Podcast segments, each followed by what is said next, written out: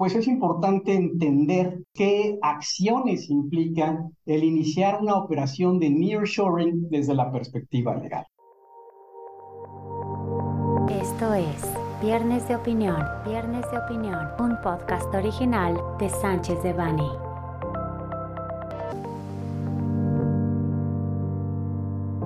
¿Qué tal? ¿Cómo están? Gracias por acompañarnos en un nuevo episodio de Viernes de Opinión de Sánchez de Bani. Soy Alberto Campos, socio de la práctica de comercio exterior y aduanas en la firma.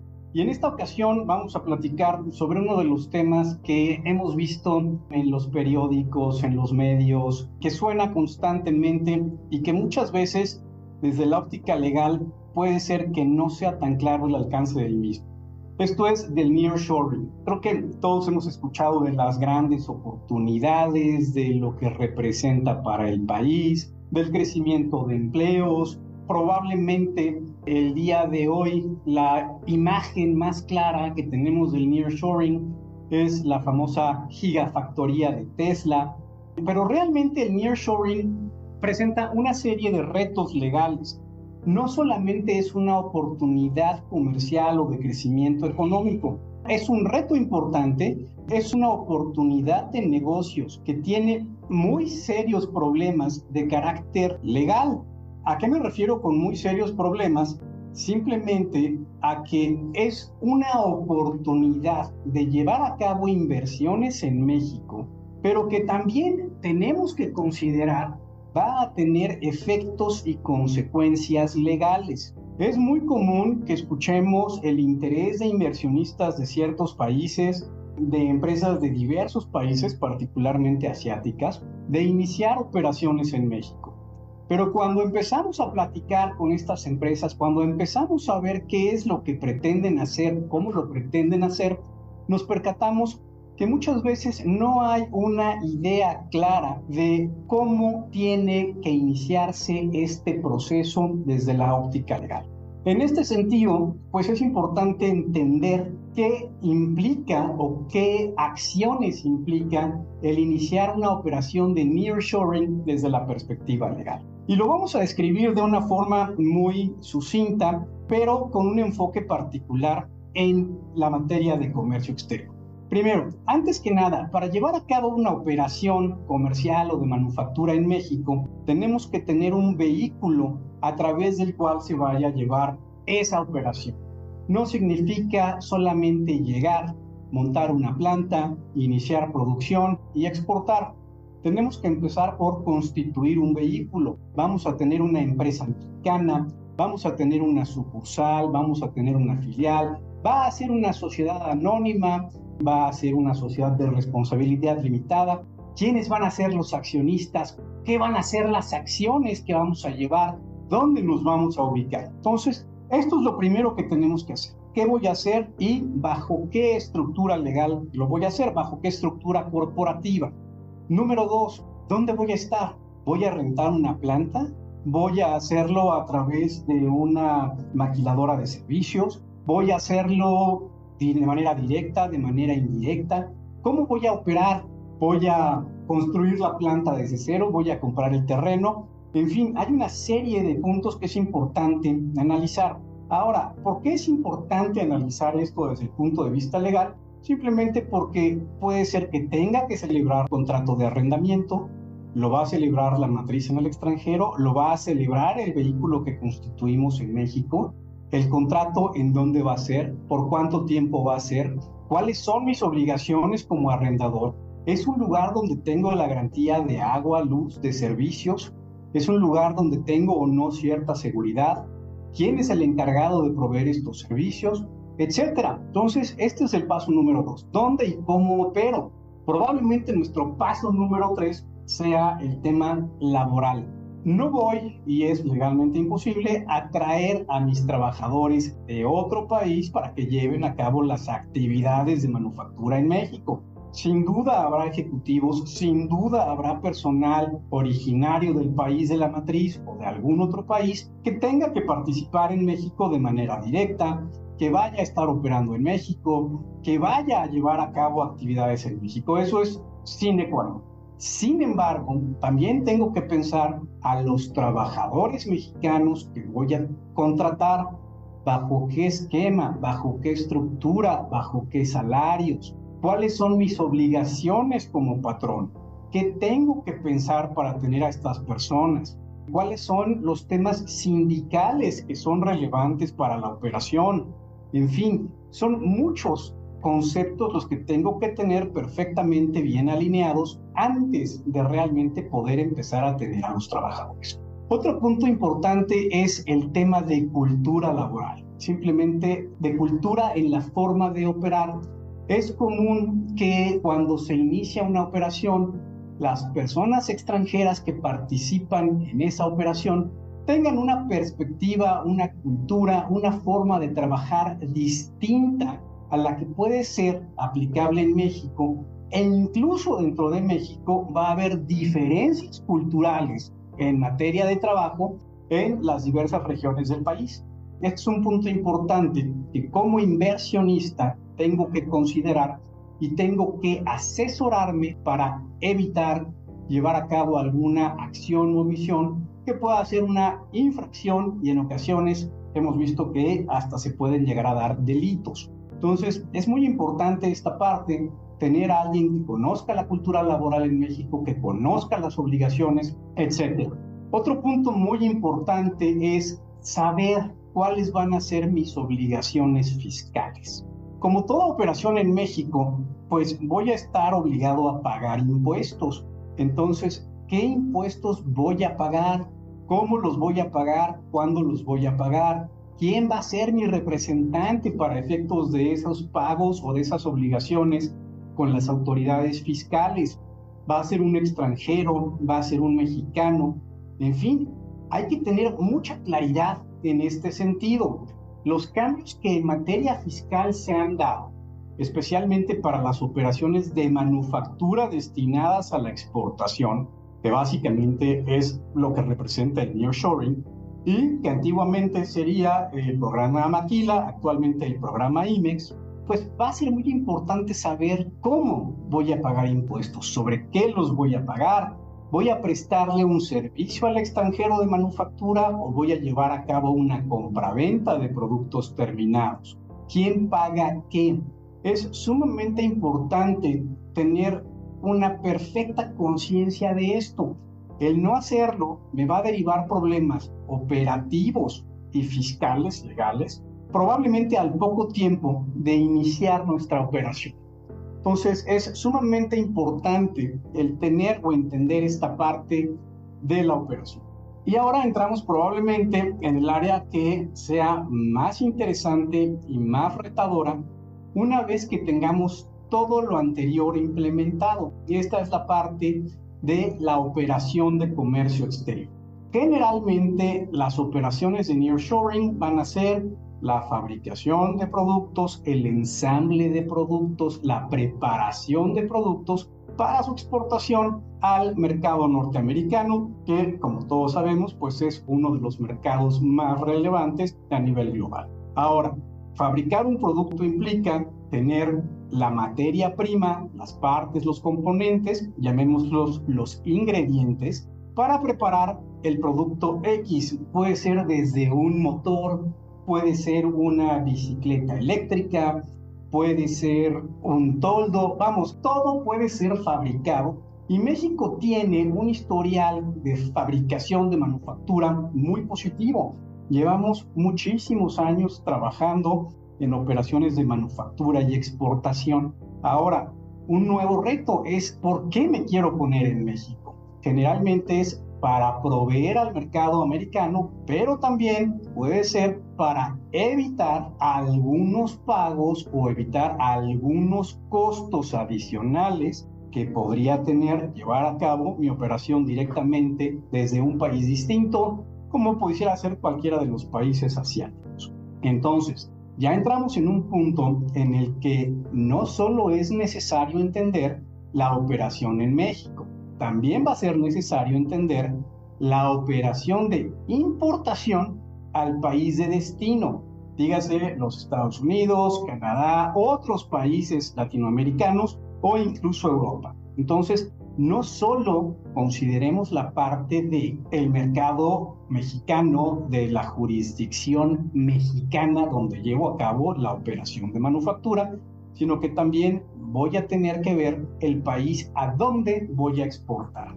Y en este sentido, va a haber una parte en la que participen los dos países, o puede haber una parte en la que participen los dos, tres, cuatro, diez países que sean, que va a tener que ver con los tratados de libre comercio que pueda tener nuestro país con aquellos países destino. Entonces, es un punto también, no solamente debo ver la parte mexicana, sino debo ver la parte del país destino.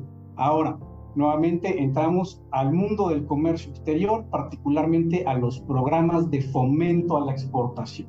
Tradicionalmente, lo que existieran los programas de maquila, actualmente denominados los programas IMIX, que permiten la importación temporal de mercancías para la fabricación de productos y su posterior exportación. En algunos casos puedo importar parcial o totalmente los ingredientes, preparar el producto, llamémoslo el pastel, y exportar el pastel completo o en rebanadas. Puedo dejar una parte en México, puedo mandar una parte a Europa, puedo mandar una parte a Estados Unidos, etc. Cada una de estas operaciones va a tener consecuencias ilimitantes. No es algo que podamos hacer simplemente importo, fabrico el pastel y mando los pedacitos a todas partes. No. Necesito ver cada pedacito a dónde va, ¿Qué parte queda en México? ¿Qué parte paga impuestos en México? ¿Qué documentos tengo que tener para la parte que se queda en México, para la parte que se va al exterior?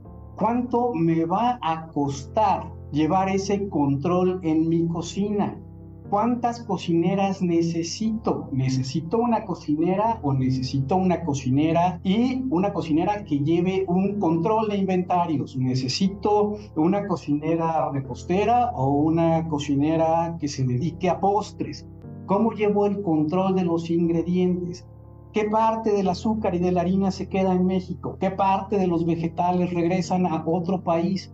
Entonces, es una operación más complicada que simplemente meter los ingredientes al país, fabricar el pastel y mandarlo fuera. Entonces, ¿en qué casos va a ser el pastel un pastel mexicano? Cuando uso el lote mexicano o cuando uso azúcar norteamericana o cuando uso remolachas rusas. Todos estos factores simplificados al mundo de la cocina, pues es algo que debo considerar en este tipo de operaciones. Parece fácil, pero no lo es. Y muchas veces las empresas se quedan con el famoso beneficio histórico de la maquila en el sentido de que pueden importar y tener muchísimos beneficios fiscales y de comercio exterior.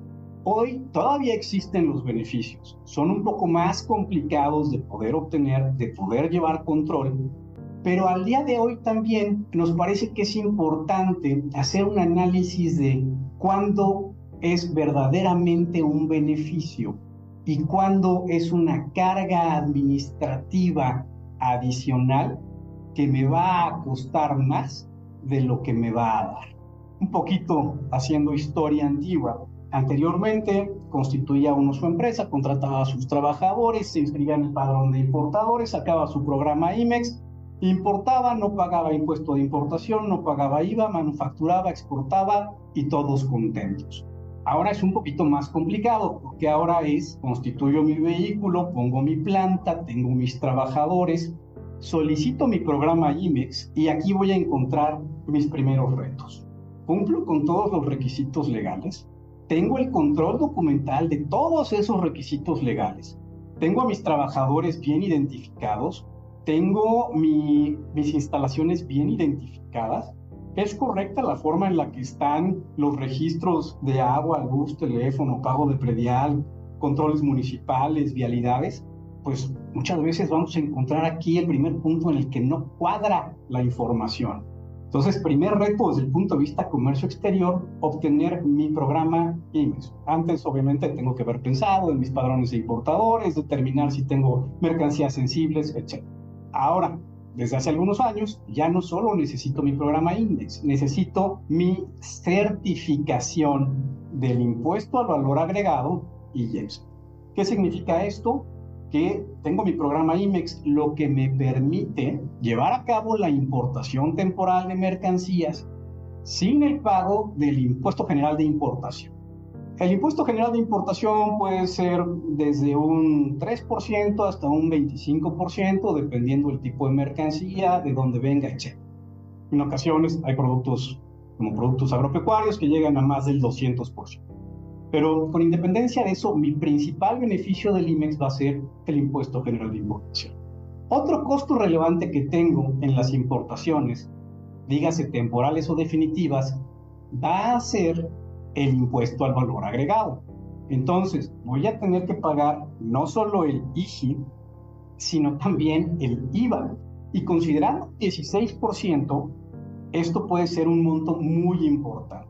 Ahora, con la obtención de la certificación, lo que voy a lograr es, obviamente, un crédito a ese IVA. ¿Qué significa eso? Que estoy obligado al pago del IVA, pero se me otorga un crédito que puedo compensar al momento de la exportación. Si lo vemos desde un punto de vista matemático, contable, parecería algo muy sencillo. La realidad es que cuando tenemos que operar con harina, azúcar, fresas, huevo de diversos países, jurisdicciones, tiempos, etcétera, no es tan fácil llevar ese control. No es tan fácil poder saber qué entra, cuándo entra, cumplo con tiempos, no cumplo con tiempos. Necesitamos entonces sistemas de control de inventarios, necesitamos personas que tengan conocimiento no solamente de la operación general, sino de la industria específica. Entonces, es un punto muy importante que tenemos que analizar. ¿Tengo beneficios? Sí, sí los tengo. ¿Me conviene estar en México para efectos de manufactura y exportación? Sin duda me conviene. ¿Cómo voy a operar? Ese es un gran reto y aquí es donde muchas veces el querer tomar un beneficio rápido nos va a generar un dolor de cabeza al par de años de haber iniciado operaciones. También es muy importante ver que las reglas relativas a la operación bajo estos programas van cambiando, va cambiando su interpretación. Y ahora tenemos casos como los famosos B5 en operaciones virtuales, que tradicionalmente eran operaciones en las cuales yo le transfería el pastel semiterminado a un tercero para que éste le pusiera el betún y lo exportara. Eso se consideraba una exportación, se consideraba que con eso yo cumplía mis obligaciones en comercio exterior. Sin embargo, las reglas han cambiado, la perspectiva de la autoridad fiscal ha cambiado y ahora este tipo de operaciones se considera que sí van a causar un IVA en territorio nacional. Entonces, un punto muy importante para todos aquellos inversionistas que busquen establecerse en el país es, desde la óptica de comercio exterior, determinar si el hacer el pastel y llevar el control de los ingredientes para no pagar en un momento dado, me conviene o no me conviene. Me da la flexibilidad de poder cambiar mi operación, cambiar mi estructura o no me la permite. Entonces, es muy importante hacer notar a los inversionistas que no deben ignorar las nuevas tendencias, las nuevas formas de hacer negocio, que esos beneficios no necesariamente van a ser un beneficio a largo plazo y que pueden representar un problema. Esto no significa que México no sea un lugar sumamente atractivo para el nearshoring, simplemente significa que es necesario tener un conocimiento profundo de la forma de operar y las consecuencias de operar de una manera u otra que nos permitan al mediano y largo plazo tener una operación suave y sin problemas. Y básicamente es un pequeño análisis de lo que implica el nearshoring desde la óptica legal, de algunos de los puntos que tenemos que tomar en consideración y realmente insistir en que México es una gran plataforma para la manufactura y potencial exportación, que el nearshoring es una tendencia que tenemos como país que aprovechar, ya que, como bien se ha dicho, puede representar una increíble fuente de empleos y de crecimiento económico. Y esto es todo por el día de hoy. Les agradezco su atención. Nuevamente esperamos haberles podido dar una buena idea, haberles dado algo específico en un tema tan relevante y los esperamos para el siguiente capítulo de Viernes Opinión. Les recordamos que este material representa una opinión, por lo que no puede ser considerado como una asesoría legal. Para cualquier duda o comentario sobre este material, contacte a José Alberto Campos Vargas, jacampos.com. Salvo especificación en contrario, los usuarios del presente podcast podrán guardar y utilizar la información aquí contenida únicamente para uso educativo, personal y no comercial. Por lo tanto, queda prohibida su reproducción para cualquier otro medio, incluyendo pero sin limitar, el copiar, retransmitir o editar sin el previo consentimiento de Sánchez de Bani S. Berry,